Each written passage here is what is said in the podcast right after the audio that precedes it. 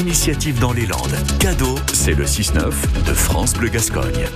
Et à 6h13, le choix de France Bleu Gascogne. Vous réfléchissez peut-être à installer des panneaux solaires, à des panneaux photovoltaïques sur votre maison. Eh bien, un outil peut désormais répondre à pas mal de vos questions. Oui, le département des Landes a lancé cette semaine un site euh, où sont répertoriées toutes les constructions hein, euh, des Landes. Un cadastre solaire qui vous donne plein d'infos sur le potentiel de votre toit. Et alors derrière cette démarche, ce qu'il faut savoir, c'est que la collectivité souhaite multiplier les panneaux photovoltaïques sur notre territoire. Euh, bonjour Lise Dussault. Bonjour.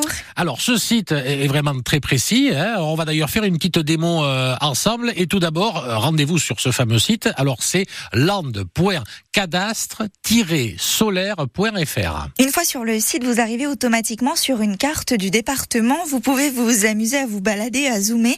Vous allez voir apparaître ici ou là des petits points jaunes. Ce sont tous les toits qui existent dans les Landes. Ils sont tous répertoriés. Certains sont donc tout jaunes. Ça veut dire que vous pouvez y mettre des panneaux solaires sans problème problème. D'autres, en revanche, virent plus au marron, voire au noir. Là, en revanche, ça signifie que l'ensoleillement n'est pas bon. Tout un tas de données ont été compilées pour arriver à ce résultat.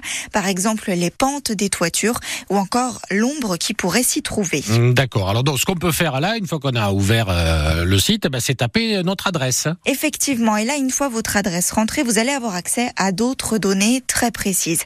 La surface sur laquelle mettre ces panneaux solaires, le nombre de mètres carrés, vous pouvez ensuite aller encore plus loin, faire une simulation. Ces panneaux vont-ils servir à produire de l'électricité que vous consommerez ou bien que vous souhaiterez vendre ou encore vont-ils servir pour chauffer l'eau en fonction de ce que vous choisirez et après avoir rempli quelques indications, vous aurez l'investissement que cela représente, les économies que cela vous permettra de réaliser chaque année, mais aussi les frais, ainsi qu'un temps approximatif au bout duquel cet investissement sera amorti. Vous pouvez même ajuster tout cela en modifiant la surface de panneaux solaires souhaités. D'accord. Et alors, pourquoi faire, Alice?